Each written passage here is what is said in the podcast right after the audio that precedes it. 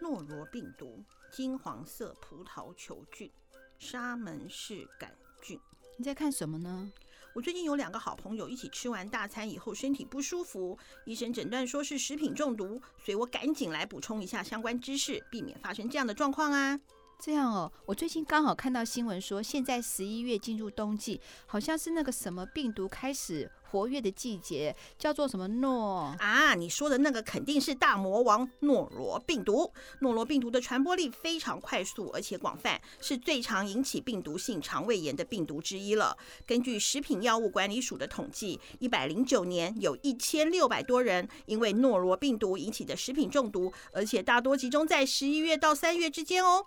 呃，听起来好可怕。那中毒以后会有什么症状啊？主要的症状有呕吐、腹泻等等，甚至还会发烧呢。所以我们一定要好好注意饮食的卫生安全。那我们应该如何预防食品中毒比较好呢？食品药物管理署有提出预防食品中毒的五要二不的口诀，就是要洗手。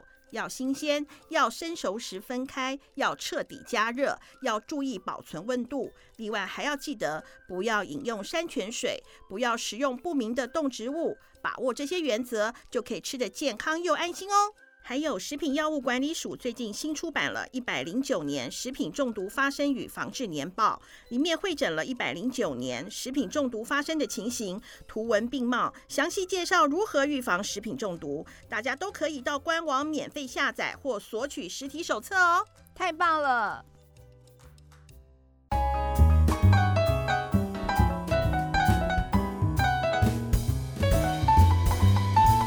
顺不顺没关系，我是二五得十的严大姐，我是二五得十的山珍海味二姐。呃，我这一集要好好的自我忏悔一下啦。我们很少呢，一集要分两次录。那我为什么要忏悔呢？就是因为呢，我在今天上次访问那个台大财经 Irene 那集，呃，就是好不容易他愿意上我们第二次的节目嘛。对啊，我又狗改不了吃屎，妈改不了睡眠了。然后二姐，你自己觉得我那一集怎么样？没有，我觉得哈，就是呃，我那一集的互动也比较少。为什么？因为我很专心的在听 Irene 讲，因为我可能因为我已经这边碎念了，你就不想再念下去了。呃，对，第一方面是这样，二方面啊，二姐可能就是代表那个学历没有很好、外语能力没有很强的那一群人啊，我也是，所以我就很想专心的听他看看，就是说啊，他们这样子算是已经。呃，有先天优势的哈的一些年轻的小朋友，他是怎么经营他的自己的品牌？那在主力上面可以有什么样子的一个展现？因为我可以学习嘛，因为我学习完了之后，我就会。呃，怎么讲？就是算是妈的私心吧，我就可以用在我儿子身上，因为他现在也面临了要有一个，呃，一个是考专业的证照，还是说选择另外一条人生的路嘛？对，所以我就很专心的在听，嗯、所以我的我的互动也比较少。然后呢，大姐呢就展现了她那个，呃，大姐的本色，就是她喜欢统整归纳，然后给出结论。其实也没有不好啦，我觉得这个节目应该不是说不好，应该是说这一集的含金量非常的高，就是所以呢，就是感觉上是每讲完一段，放心，你也不用归纳结论，大姐已经归纳结论出来了，对啊。你看，我们是在高年级实习生的时候，我们也用了一个聊天的方式。然后，哎，那我也得到呃，我女儿她同学们的反应，说他们蛮喜欢这样的方式。那我们不是又分享了三杯鱿鱼，就是比较轻松的。那相对的，我们的这一集 Irene 第二集呢，就是我刚刚讲的含金量比较高的一个探讨，工具书的做法的一些一些提点吧。对对对对，呃，讲完一段之后。放心，大姐就会帮你 box 一下，一二三条列出来。每天都吃汉堡牛排也很也很累啊，你中间也是要换一下健康食品的啊。好，接下来呢，就请我们的真爱来听我们接下来的节目喽。我们今天呢，又找到了我们的美味的汤，就是我们的在第三季第十三集的 Irene。那 Irene 跟我们的真爱们打声招呼吧。Hello，大家好，我是 Irene，我又来二五得十了。对，没错，在我们那一集主要是请 Irene 分享，嗯、呃，她的求职跟转职，以及她在工作上她是怎么样努力认真的嘛，哈。那当然，她现在找到了一份就是她自己也很喜欢的工作，但是在上集的节目的时候，我们有提到说，诶，他经营了三个自媒体，我们就想要问问他，或是我相信我们的真爱其实也有写信给我跟二姐过嘛，嗯、其实。对于制作 Podcast 也还蛮有兴趣的。啊，我真的佩服你，我自己还有一个我都不敢讲的名医真心话，就给我们细体呀！真的，你还做三个哦。哦，太厉害了！你是我心目中的神。对啊，那我们先说以 Irene 来说，他为什么当初想要做自媒体？我们想要听你讲故事了。今天，呃，上次的时候我有点忘记上次有没有分享到，但是一开始做自媒体最大的原因就是因为想要转职做行销，嗯，但是不知道从哪里下手。那觉得，嗯，好像现在年轻人都很流行自己呃弄一个。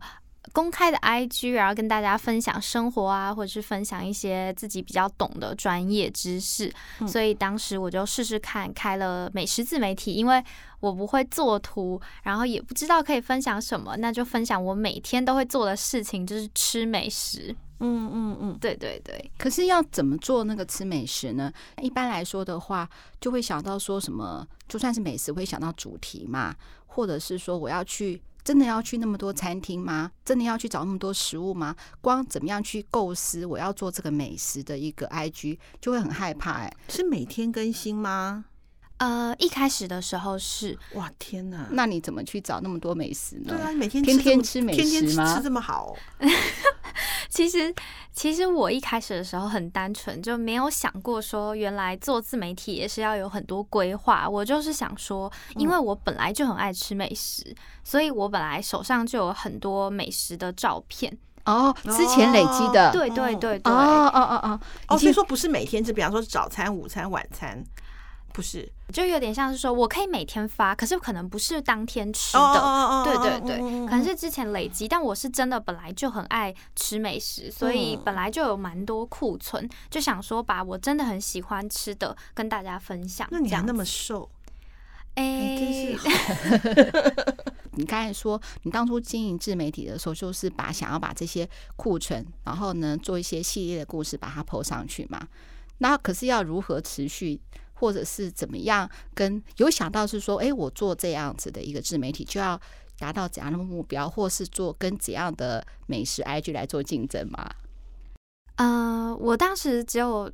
想说哦，我希望有一天是可以破万粉丝这样子，嗯、先定一个粉丝数。对对对对，但但没有想太多。然后就是我去上网随便查，哦，那时候 Four Foodies 很红啊、哦，对对，就是算是最大的。其实现在还是很红啦，只是那个时候没那么多呃美食 IG 的时候，我就是觉得他们就是学习的目标，就是有点像是哦，我想要。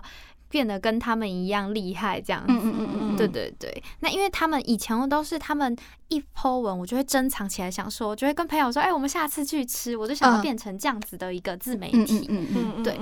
但一开始的时候，只想说我没有特别喜欢吃甜食，所以我就想要，呃，但那时候还没有定。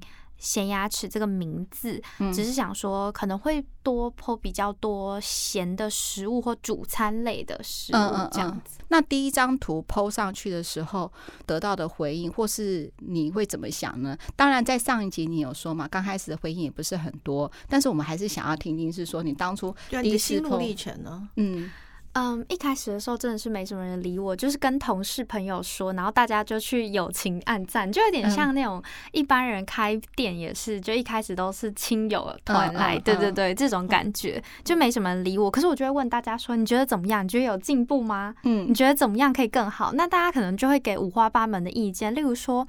或者说你的拍照要注意一下阴影啊，或者说啊，你要去调个色啊，或者说你要不要写一下评价？一开始我连评价都没写，而且一开始的时候其实嗯还蛮唐突。一开始的时候我是想要做成呃日本人来台湾一定会看的美食自媒体，所以我是 po 日文，然后想说边练习日文，然后边分享台湾的美食。嗯嗯嗯，结果超痛苦的，因为我的日文也没有好到这个程度，所以要写那个。呃，我写连写一句话我都要想很久。可是我觉得你很棒哎，你跟我刚开始做节目，哎，我这样好像也称赞到我自己，就是说 我，比如说我那时候做刚开始做 podcast 的时候，我至少要了解是说 podcast 节目是怎么回事，我录完以后我要怎么上架。那我觉得，哎，那我就可以多学习，知道这样的一个新媒体嘛，我自己做会比别人告诉我会更好嘛。那你的话呢？呃，一样嘛，就是两个目的，一个目的呢是我要经营自媒体，第二个目的是练习日文啊。对对啊，对，我你们两个真的好伟大，我就很懒哎、欸，我就只是大姐跟我讲，我就觉得说好，我就可以来这边录音拉迪赛，我就觉得。完蛋了，我没有像你们两个这么的。我刚开始也是，就是我们、嗯、我们那时候就想说，呃，有谁听，就是我们公司同事自己听嘛。嗯，还有就是我们强迫亲朋好友，强迫亲朋好友听，强迫亲朋好友要有一些留言，不能只按星星，还要五星评论，这样子就是给我们好的评价。那后来的话，我记得我们那时候有一集，请就是男生怎么看渣男这件事情，我们就红了。嗯。因为大家都狂骂，狂骂那些，狂骂那些男生，男生那男生说：“拜托把这一集撤了。”对，因为那个为什么红那一集，是因为。他们觉得没有人听，畅所欲言。对，他们就畅所欲言，就那种大男人，男女生就是要乖啊，听话，啊少废话，听我的，我说什么你就做什么那种，真的就这样讲，被骂爆了，骂爆。然后呢，他说我要给大姐、二姐五星，但是对于这些男生的话，到现在还会有这种观念，知道吧？对啊，吓坏那些上节目的男生。因为我们后来还有找女生来反击。然后 被骂死，他一直跟我们讲说：“你们现在已经 OK，那集可以下了吧？可以下掉了吧？” 在做那集渣男之前，还有访问一个，他是做广告优化的，好，然后他来分享是说，他本来是在采购如何进入数位这个领域，要考很多试啊，怎么怎么样。其实他中间也是碰到一些困难跟挫折，或是跟老板不愉快的情形，他一律在节目中都非常的保守。然后做完之后，其他同事都狂骂他。上 Podcast 就是要讲真心话，你讲那个东西没有人要听，果然点击很少。然后，然后到他们说畅所欲言的时候呢，然后后来我们节目的那个就是制作总监还跟我们讲说：“你们两个不能只有听啊，你们两个也要反击啊！你们怎么会是说好像？因为我们那时候太沉醉在小男生在我面前，就讲一些三三个，所以我们这个录音室有五个人。”那我们就在那边听他们畅所欲言的，觉得很好笑，没有想要反驳他。就像比如说，有个小朋友在你在你面前闹说：“Irene，我要吃糖，我要什么？”他胡闹的时候，你会笑笑的嘛？那可能别的妈妈说：“你怎么不管教他？”可是你不会想要管教他，你想要看笑话而已啊。那他们三个还在那边互讲，那我们就在那边看，就那一集他们三个被骂 他们吓死了，那个，因为听众好朋友是真心骂，他们才知道是说网络的厉害，就算没有人听，但是会留下记录。对，反走过必留下痕迹。好，那就是刚开始就是有一个这样的一个开始，后来你就积极上课了嘛，对不对？我记得你就会上一些自媒体一些分享的课程。对，嗯，对，然后也有认识一些自媒体的朋友，然后问问他们的想法，嗯、因为我觉得有在经营的人还是比较能给比较有建设性的建议，这样子。嗯，嗯，对，对对。那他们给你什么建设性的建议呢？因为其实我刚开始听的时候，因为你主题也有了，方向也有了，其实也算了，但嗯、呃，也许。不是很明确，但是你大概有个方向，就是说，哎，我不会乱 po 一些，只要是食物都 po。那我主食、咸食，然后点心跟零食比较不剖所以你一定有一个大范围的嘛，而且也会让说看你 IG 的人会有一个，应该是有一个收获，知道是我把它存起来，哪一天我会可以去吃。所以你这样子来说的话，以我来说，我看第一个主题目标也有，然后可以回馈给就是受众什么也有，然后可是。呃，反应还刚开始不如预期嘛，然后认识了很多，上了呃分享的课，也认识自媒体的朋友。那他们给你什么建议呢？嗯、呃，我自媒体的朋友就跟我说，我看你写那个食评啊，或是自己的感受、感想等等，写得很认真。但是呢，你不要忘记，美食自媒体最第一个就是在 IG 上第一眼，人家就是看那个照片好不好看。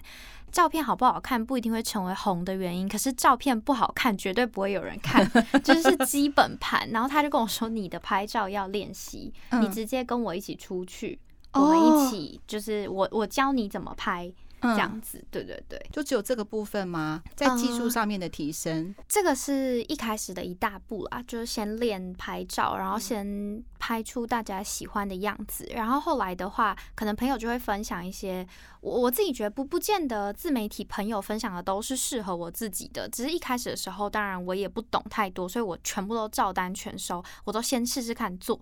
那当时就是做比较多，呃，朋友会有一些互动上互动性的一些技术。性的一些 tips 会分享，例如说，你可以多多跟其他美食相关自媒体互动，那他们也会来看，然后他们的粉丝也会看到你等等，就是这些小 tips 比较多。那其实是我经营了蛮长一段时间之后，我开始觉得好像。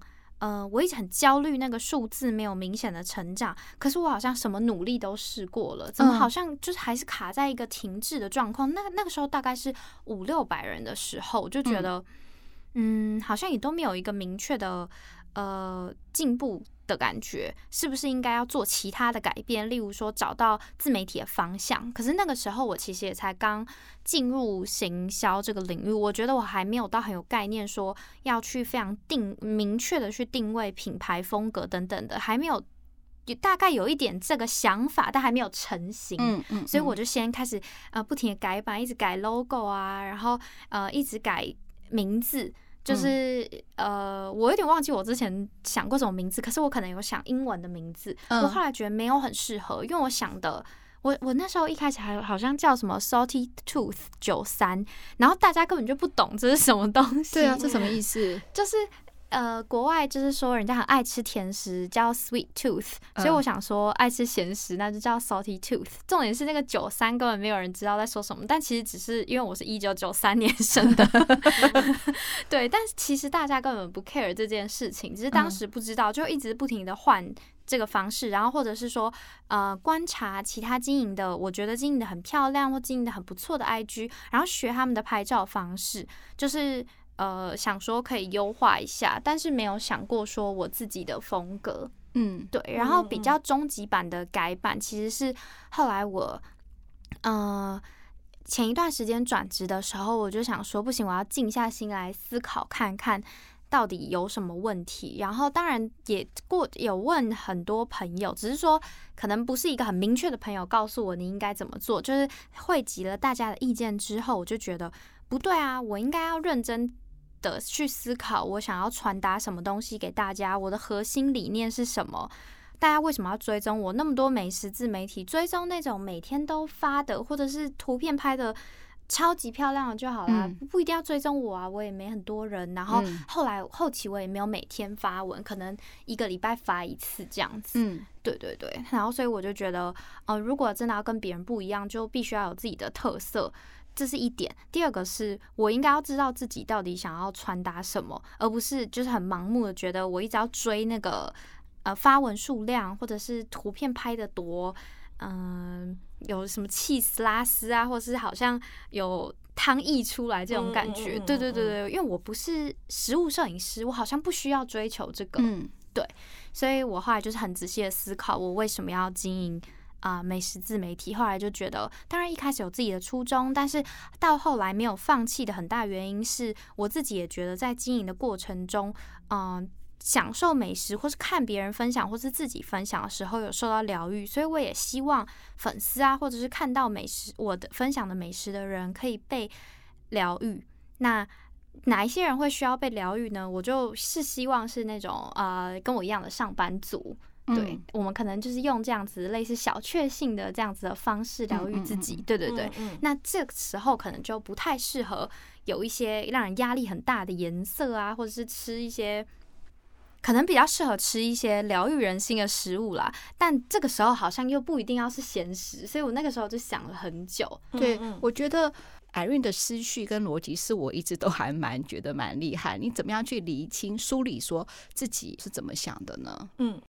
一定不能违背我本来的呃饮食的喜好习惯，嗯，对对，然后跟我喜欢的风格，嗯，对对，结合这样子再去传达，嗯，对，就是呃，应该说结合我想要给大家的感觉，跟我自己本来就喜欢的风格和喜欢的美食去传达这样子的东西，因为一来也是因为。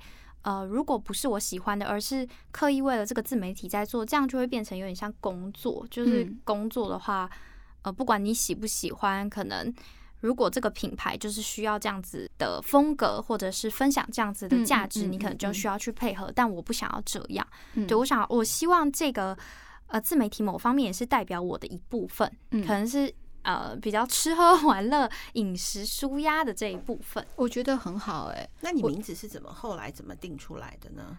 你的名字？就是 IG 的名字。后来我是希望，就是大家对这个名呃我的自媒体有一个记忆点。嗯，对。那其实我那时候也是参考了蛮多朋友的。那有一些朋友可能例如叫 Foodle Maps，这个我就觉得取得蛮好，因为就像 Google Map Maps，对对对。但是呃，其实从名字里就可以看出他们想要传达的东西，他们可能就是。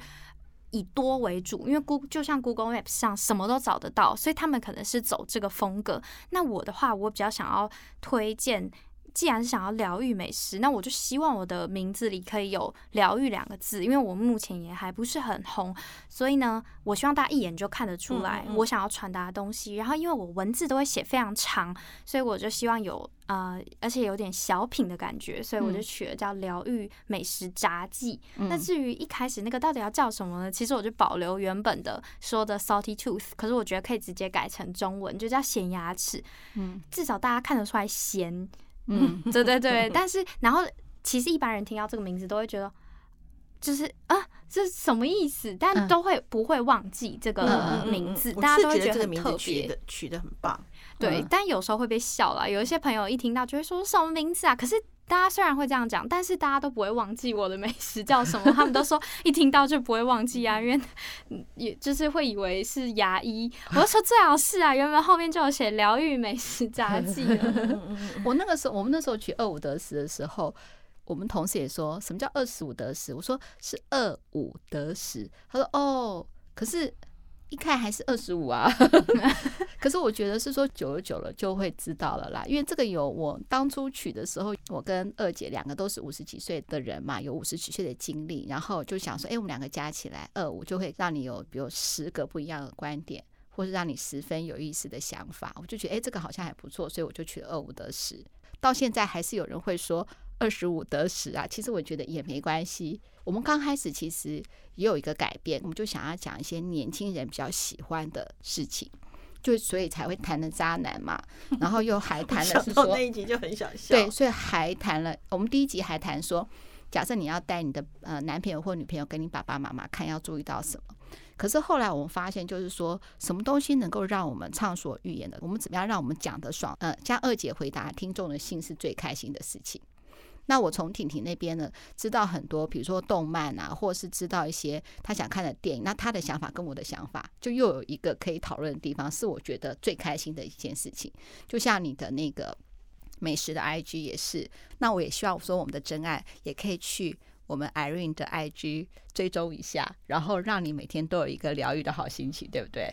没错，没错。嗯，好。那一个 IG 我就觉得不容易了，你要每天要去构思嘛，然后又第二个 IG 又经营了一个 Podcast，现在是三个自媒体了。啊、呃，你说这样是不是很累吗？还有或者是我不知道对你来说是很累还是很开心？这要问你哦。我觉得都有，都有，一定是都有。对对对。可是开三个哎，三个的话，我想要光做图就要做两个。文对你来说，我觉得绝对不是问题。就算有这个能力，也要这个时间呐、啊。嗯，其实我。觉得伙伴是很重要的。好，就像美食自媒体，其实我现在是有另一个伙伴陪我一起经营，但很长一段时间都是我自己经营。但是我觉得，呃，能一路经营到现在，其实有非常就是有还是有伙伴在陪伴。例如说拍美食的时候，肯定是需要手模，或者是呃朋友帮忙打个光，会比较好拍。所以其实呃很多东西也没有那么难，因为我后来发觉，例如说是美食好了。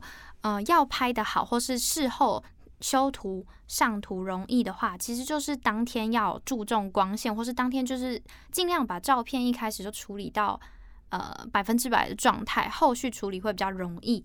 那朋友手模的帮忙就是很大的一个助力。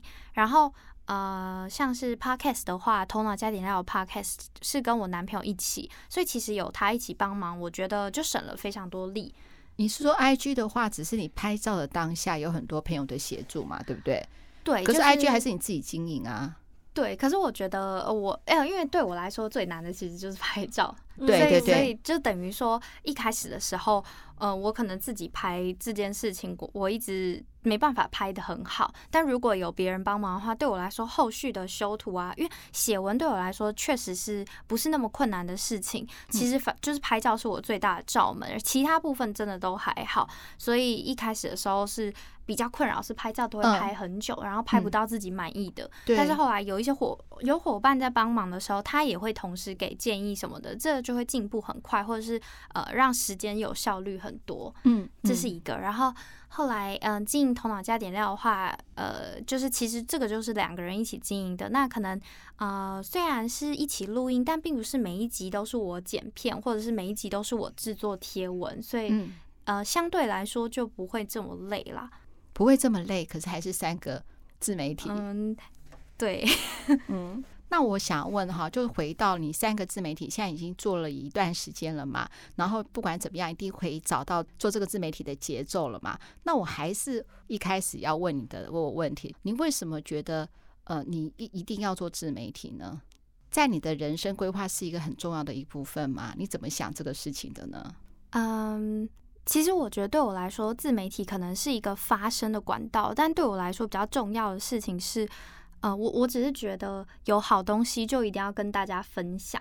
嗯、那自媒体是一个蛮好的方式，嗯、因为以前我可能一直以来是个有呃不不管是什么事情，呃不管是好的职缺机会，还是说好的呃餐厅等等的资讯、旅游资讯，我都会喜欢跟朋友分享。可是跟朋友分享的影响力不够大，嗯，对。那自媒体可能就帮了我这个忙，就是。对我来说，它就是一个嗯一个方式啦，让我能轻松的让更多人知道这些好好东西、好资讯这样子。我开始开始会觉得是说，你经营自媒体是说你这个女生很聪明，然后会想要经营自己的个人品牌。那你觉得是说，以当下的话，嗯，就是给所有的我们的年轻的真爱来说，你觉得呃个人品牌你怎么想这四个字？或者是说你经营自媒体，你觉得跟你的个人品牌？嗯、呃，有什么帮助？好了，那你怎么样想这两件事的关联性呢？嗯，我自己是觉得在职业路上经营个人品牌是必要的，然后也很重要的。为什么呢？嗯嗯，我对个人品牌跟自媒体的理解是我就是他们是两件事情，两件事情。对对对，因为我觉得经营个人品牌是真的是必要，就有点像是呃人在职业上走到可能比较后面或者比较高端的时候，我们可能不会去投一零四或 K Grade 认为比较多是透过你过去的工作伙伴。等等的机会去介绍的，嗯，或者是猎人头来找你，那这个时候他们靠的一些评价，其实就是你过去的一些表现和口碑。所以这个时候，如果你有经营个人品牌，或是就是一个，我我觉得有意识的去经营个人品牌，其实就是一种长期的形象管理。应该是说，我为什么会觉得这两件事不一样？是我觉得不见得你要自己去开一个公开的自媒体，可是你有一些人。懂得经营个人品牌的人，可能在自己的 Facebook 可能就会发表一些，嗯，他可能就会直接在 Facebook 发表一些，例如他目前工作的近况，可能是比较正面的，嗯，就是至少我觉得至少你，嗯，就算你没有特别想要分享很多很多你自己的 insights，可是至少不要在上面分享，嗯。比较有争议性的言论，因为我跟你讲，我要给 Irene 打一个一千分。其实他中讲到中间的时候，我就很想要插话了。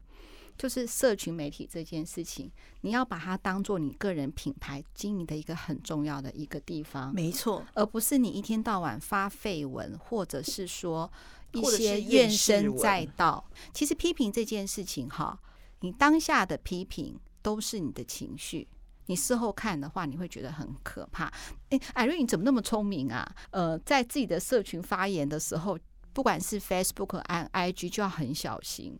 我有时候看到一些，嗯，也是年轻朋友，我的自己的年轻朋友，在那个 IG 或者是 Facebook，或者是如此的如此的畅所欲欲言，我是觉得好害怕。即时动态还是什么的？对对对，我那好敢讲哦，我就觉得好害怕哦，嗯、真的，嗯。我觉得在公开场所哈，就像我刚开始，我们节目一开始不是说吗？在网络上，任何的言论都必留下痕迹。也许是你当时是这么想的，可是你现在不这么想了，真的要很很小心。不是说这是我个人的 IG，这是我个人的 Facebook。我要怎么讲就怎么讲，对，你要怎么讲都怎么讲，可是就会被有心人攻击，或是有心人拿来，或者是误会你好了，这都不好，不要做一些日后自己会后悔的事情，对不对？或是让小人有机会陷害你的一个把柄吧，也都是。对，但当然我也不是一开始就意识到，我是渐渐发觉，我可能看到一些比较偏激的言论，就会觉得哦，有有一点害怕，或者是说，如果今天有人问我说他是个怎样的人，我第一个就会想到这件事情。那其实，在求职上，也许他是一个很优秀的人才，可是这样就有点可惜。我就有在想说，呃，好，例如说政治立场，年轻人常常跟呃比。比较资深啊、年长的长辈的政治立场不一样，那很多人可能会发表很偏激的言论。但我觉得很可惜的事情是，假如有一天你需要这个长辈的帮助，或是他刚好有一个机会，也许他也是很有政治言论，他可能就看了就他就不喜欢你。对，我觉我觉得还是会有这种可能，其实可能性还蛮高的，尤其是在 Facebook，我就会蛮注意的。基本上我就是分享。呃，可能工作有关的，例如今天工作的 Facebook 贴文，可能就会转分享，至少大家会觉得我就是很认真在工作，或者说今天刚好嗯、呃、大学毕业，你可以分享一篇嗯、呃、你的感谢文啊等等，我觉得大家是会经由这些东西形塑对你的一个形象，因为毕竟不是所有人都天天看得到你。嗯、对，嗯嗯呃，甚至我这边也要提醒我们的真爱，就是假设。嗯、呃，你在自己的，你说，哎，我现在没有求职，我现在已经一把年纪了，我终于可以在我的脸书或者是 IG 畅畅所欲言。我请你千万不要，因为有的时候你会连累到你的小孩。大姐的那个老公啦，哈，就是我的老公啦，讲说你不要发发一些很可怕的一些言论。他说有什么关系？我说不是有什么关系，因为你知道吗？社群他会设很多关系人，就是你你假设他认为你在一个比较偏激的家庭生长的话，他就可能也会连累。所以我们也提醒我们的真爱，就是社群的发文还是要小心一点，真的。呃，而且我觉得会留下痕迹这件事，真的是，嗯、呃，很多人在发的时候可能不会想到的。像你求职的话，最后回到我们上一集了啦。我那时候就少问了一个问题：我喜欢做自媒体，我喜欢是做行销，我可以把这样子的一个乐趣放在我自己身上。比如说，我一样是在呃摩根经纪那边有优渥的生活啊，然后下班了以后就可以有独自的自己的时间呐、不是在时间的分配上更游刃有余吗？因为以我这个一把年纪的大姐来说，哈，我还是想不通，是说真的要到离职投到另外一个领域吗？对，其实还蛮多人是这样选择。然后当时我也有想过说，因为其实对对对，就是可能摩根会让我过的生活比较好，然后又不加班，这样感觉我更能经营自媒体。可是。呃嗯、呃，我我觉得有几个原因。当时在摩根的时候，我只有开始尝试美食。那我觉得美食这个尝试美食的原因是，当然有很多原因嘛，例如喜欢分享、喜欢享受美食。但最大的目的其实还是我想要转职到行销。做了行销了以后，也想到中间，呃，我是不是要干脆做自媒体就好了？对，那个时候就还是可以回到财经这个部分，不是吗？你的原本比较那个熟悉的财经的领域啊，有时候觉得这份工作不适合我们，后来我们离职了。后来我发现，哎，其实原来这份工作也不错，我再回去也可以啊。我觉得就是每个人对工作的想法不一样，因为我觉得我是一个很明显，如果说对工作没有很有热忱，我就没有办法，嗯、呃，其就是没有办法觉得说，因为这是工作，所以我就要好好做，我就要很热忱的去做，我是完全没有办法。我之前在摩根工作的时候，都会。呃，就是工作会无聊到我都要抹绿油精在我的眼皮上，不然我一定会睡着那一种程度。我真的是觉得太没有感觉了。就是可能对我来说，我就是做完了，然后稍微问一下主管说有没有要帮忙的。如果没有的话，我也不会想要再多研究一些东西。对我来说，就是就是一份别人逼着我做的事情，所以我就觉得我应该是不太可能。继续在这个上面，我不喜欢这样的自己，我也觉得这样的自己大概没有办法成长。对，因为我觉得既然都要花时间工作了，呃，其实我觉得钱还是很重要的。我后来的体悟就是觉得钱当然重要，但是呢，它可能不是最重要或是唯一目的。那如果说我能找到一个最呃最接近的这个求职的时候，我就会觉得。嗯、呃，如果能找到我又喜欢的工作又有钱的话，那当然是最好啊！我都已经经历了前面的蹲低尝试，嗯，那我现在应该可以找到这样子的工作了。我后来是这样相信。那你设定 marketing 最高的薪水是多少？诶、欸，我没有想过这个。对，跟财经的比呢？就你所认为的，嗯、呃，跟财经的比的话，我觉得以我当时我能在财经做财经领域做的事情比的话，其实会差不多。财经领域有很多更高薪的工作，可是可能那些工作，我觉得我没有办法爬到最上面。所以大概你在 marketing 做的话，也可以拿到，对，我觉得可以，或者说甚至我自己创业做 marketing 的公司都可以做到。所以你还要想要创业，是有这样的一个打算？嗯，不排斥这样的想法。哦，那你真的很棒哎，嗯，真的很当老板很了不起，非常想死。我知道非常辛苦。嗯 我觉得一定不会比较 轻松，不会啊！你一开始的时候，你的个性就是属于勇于挑战的人，我还蛮佩服你的。我们有些真爱就是说，他这份工作他做得很好，然后他一直做不长，然后觉得他自己是不是没有定性。然后那个时候，我跟二姐其实，呃，其实我现在对 Irene 讲话，就好像对我自己的女儿讲话一样。我就想说，工作嘛，它是工作，它不是兴趣，它也不是呃。你去参加一个很开心的社团，好，当然就是你会拿到你的薪水嘛。我们都还会认为是说，嗯、如果这个份工作是你胜胜任有余的话，如果你但你没有办法做不下去，是因为你工作能力达不到，那当然每天痛苦，那没办法。如果说你是我的女儿，说你要离开的话，我想我还是会第一时间还是会劝你是说，那是不是在游刃有余的工作底下好好做就好了？那工作以外的时间的话，你可以自由。去追求你想要做的事情，所以真爱有时候你们写信给我们的时候，不是我跟二姐有时候回答的就比较保守，或是就是比较不鼓励你们往前冲。举个例来说好了，像 Irene 好，她现在是你现在是年纪小小，那你可能会结婚，结婚你可能会生小孩。嗯，小孩要有人带，小孩要求学。像我们有很多，呃，就是我们的真爱也是妈妈的角色嘛。光每天下班之后，他要带小孩，然后他就觉得很累。就是对他来说，一个像你这样的一个稳定的工作，真的是就很 OK 的，很多是他们的梦寐以求的工作。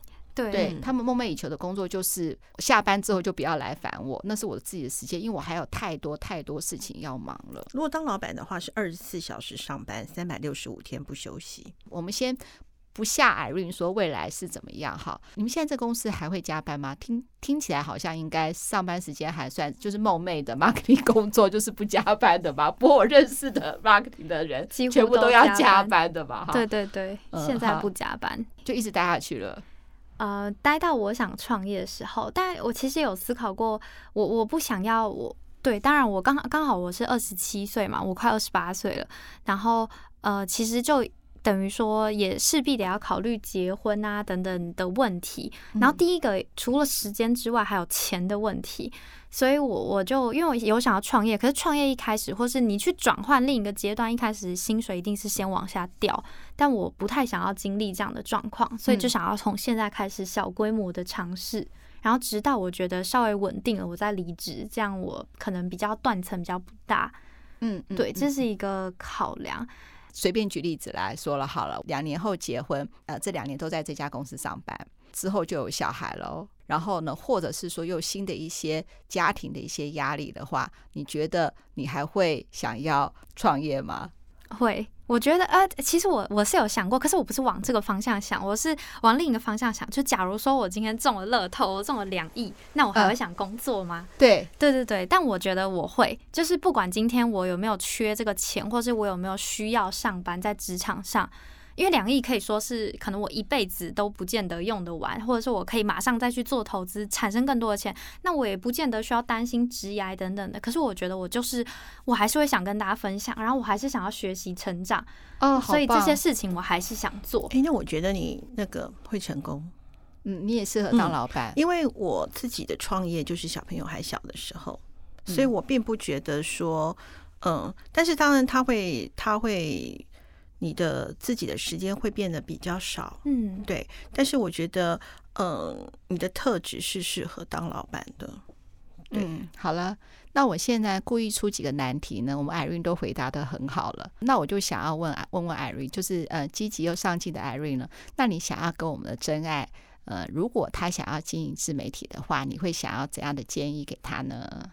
嗯，第一个事情是，如果想要经营的话。我觉得大家可以先不用想的那么困难。呃，很多人会想说，我是不是要有某种资格，我才能开始经营？但是其实你不需要很厉害才能去做这件事情，但是你开始做才会变得，才有可能会变得很厉害。对，那其实你只要对那方面你是有了解的，然后你愿意分享，其实我觉得这就是一件很好事情。就像大四的学生能懂多少，一定也一般的学生其实也没懂多少。可是对于大一的学生来说，学长姐给的一些建议，其实对大一学生来说，很多时候也是很大的帮助。嗯，所以有点像这个道理，所以一定还有。比你更不懂的人，那你的每一个分享对他来说可能是非常非常大的一个帮助。所以就是如果你有这样的想法，就非常好。好东西真的要跟大家分享啊！我是这么想，因为其实呃，我额外分享一个，就是我弟弟其实是一个比较。嗯，他比较不太喜欢这种自媒体啊什么的事情，然后他也是读金融相关的。那他开始工作了之后，他突然有一天就问我们说：“姐姐，我想要做一个自媒体，然后是分享股市的。”我想说，他为什么突然想分享？因为他对这样的事情，他一直觉得这又没钱又没利益，他可能比较。比较利益导向的思考，比较直接啦，比较目标导向，他就会觉得没有明确的帮助，我为什么要去做？所以我就很惊讶，他怎么会问我？对，结果他就突然跟我说，我只是觉得好的东西应该要给更多人知道，不用像我一开始就是不管是上大学或者是做很多事情的时候都要自己去撞墙，我觉得有点辛苦。我后来觉得，嗯，其实还是要回馈给更多人，然后其实这些东西也会回到我身上。我其实不知道他是从哪里知。呃，得知这些想法，其实我觉得蛮感动的。我也是。哎，他后来有做吗？有有有，他他分享的叫做呃股市猫菲特，那是他在哪里分享？呃，也是 IG 目前。哦，好，那我们也把它连接贴在我们的那个节目的简介里面，我们的真爱也可以支持一下嘛，对不对？嗯，对对对，因为他就是呃。很多分享这个的可能是理财专员，那嗯、呃，当然有一些人可能没有那么相信理专讲的话，但是我觉得理专做久了还是有自己的专业。不过我弟弟是股，本来他就是股市分析师，所以可能就分享的会更硬一点。嗯嗯嗯，很棒，我觉得很好。我觉得啊，下次可以请弟弟来。嗯啊，可是弟弟讲话就是会口急，没关系啊，没关系啊。对，你可以在旁边帮他解释啊。我们也有那个做那个理财的分享嘛，我们也想说，嗯嗯，我们的真爱人也都是对理财是很有想法的，那可能也都是新手，对啊，对。然后如果他愿意，就是讲比较基础的话，不要讲太艰深的话。如果他愿意，不用报名牌，私底下报给我就可以了。那我们的那个节目常常分享很多有关职场的内容。那我还蛮喜欢，就是那个呃，Irene，他有刚才说到他经营三个自媒体嘛，刚才一直讲美食，其实他还有另外一个很棒的自媒体，叫做斜杠 IC。嗯嗯，那 Irene，你来介绍一下你的斜杠 IC 主要都是分享什么呢？嗯，斜杠 IC 主要其实是在跟啊。呃出社会零到两年，呃，其实就包括大学生啦，就还没出社会到呃工作经验大概两年的职场新鲜人，跟大家分享一些呃生涯规划探索，还有自我觉觉察的这样子的一个内容。我比较，我觉得跟一般的职涯自媒体比较不一样的地方是。我比较不喜欢分享技巧性的东西，所以比较少分享说履历怎么写，或是面试怎么准备。因为其实网络上已经有很多资源，嗯、我觉得思维可能比较重要，嗯、所以会分享比较多心路历程或比较软性的东西。然后也很欢迎大家跟我聊聊这样子。对对对，我们也蛮多听众有问有关求职或在职场碰到一些困难嘛，记得叫做斜杠 IC。好，然后呢，我们也会在我们的那个呃节目简介放上链接，对呀、啊，让大家支持二五得十，也可以支持 Irene 哦。没错。好，那节目最后是不是请二姐今天讲话讲的比较少的二姐？因为我实在是蛮专心听那个 Irene 讲所有的事情，包括像上一次录音啊，那跟这一次，因为对于我来讲，因为我做出版嘛，所以对自媒体相相对的。不是那么的了解，但是我对于你的那个斜杠 IC，还有你弟弟的那个 IG，我想要去追踪一下，我们看看可不可以出书啊？我现在 满脑子都在想这个东西。哦、我很想出书哎、欸，我一直想说，我未来累积多一点，我想要出书。因为我觉得在职场上哦，就是初入社会的时候，如果说可以有一个人。嗯，给一些不一样的技巧跟想法，我觉得是非常重要的。就像呃，我女儿她就是很有明确的方向嘛，好，她也蛮有自己的想法，而且你也认识她。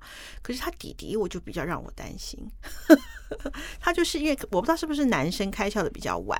好，我看你那个点头如捣蒜，好，我就觉得说，天哪，我在旁边很着急，但是。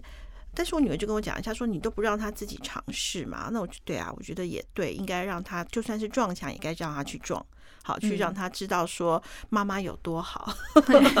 但是如果说在这个时候，因为有的时候我们说的话就难免就是长篇大论嘛，因为我们走过的路跟看到很多人的跌倒，就会很不希望自己的小孩这样做，就会忍不住去告诉他，忍不住去讲。其实这我有时候想想也不太应该，或许。嗯，我记得今天早上我们家的财务才跟我讲说啊，嘎，他讲台语啦，嘎美塞嘎吉嘎，爱巴郎嘎。我讲的他有点烂哈，就是说孩子最好是别人教同样的话，但是别人教教的比较好。嗯，那我就觉得说，哎，如果在这个时候上，尤其是初入职场中的迷茫的时候，应该是可以好好看看。对，如果有这本书。嗯二姐也常讲是说，当然我们希望我们的真爱多听 Podcast，但是她说有的时候读书其实可以培养一个算是素养吧，应该是一个潜移默化的一个过程吧。你可以从阅读之中也也许会有新的想法。因为我觉得那个是像媒体的话，大部分是资讯，你只要怎么内化成为你的内涵，它必须要经过阅读，因为你阅读你才会是消化。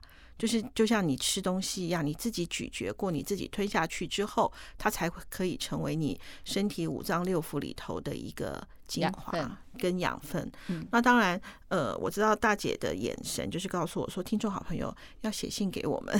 对，没有错，就是你生活当中的点点滴滴，我们都很想知道，然后也更想知道说，哎，呃，因为我们在有一集就是那个高年级实习生，就是呃工作要仪式感那本那那那篇里头。对，呃，对对，我们做了一点点，就是我们录音方式的调整。那我哎，我那时候还在想说，哎，不晓得听众好朋友会不会喜欢？那就刚好我有呃，我女儿她有几个同学有听我们的节目，她就说她觉得高年级实习生的那一集，他听了非常的，就是就是哎不太一样，他觉得蛮好的。我听了就蛮高兴，就是呃，我就也很想跟听众好朋友讲说，如果你觉得我们哪一集不错的话，我也想知道。对，然后我希望呢，我们的真爱也可以去看那个我们 Irene 的那个斜杠 IC。那有什么？如果你的年纪也刚好符合，就是那个 Irene 想要跟你们说的话，也可以跟他来个互动，对不对？没错，没错，没错。那二五得十，顺不顺也没关系，拜拜，拜拜。拜拜。根据家福基金会调查，有百分之七十点二的弱势孩子曾经有饿肚子的情况，而 COVID-19 带来经济动荡，统计到十月有将近九千户扶助家庭因疫情影响生活，进而收入骤减。在艰困的疫情年，弱势家庭生活更显困境。为致力儿少及家庭稳定生活，家福邀请张惠妹阿妹担任公益大使，共同推出“爱无限 LINE 贴图”，希望借由贴图正向而温暖的力量，邀请大家透过购买贴图，帮助孩子平安度过疫情困境。贴图贩售所得扣除平台费用后，将全数捐助无穷世代计划，在岁末时刻传情亲友，传爱弱势。有意愿的听众可以在节目资讯栏看到贴图购买的连结。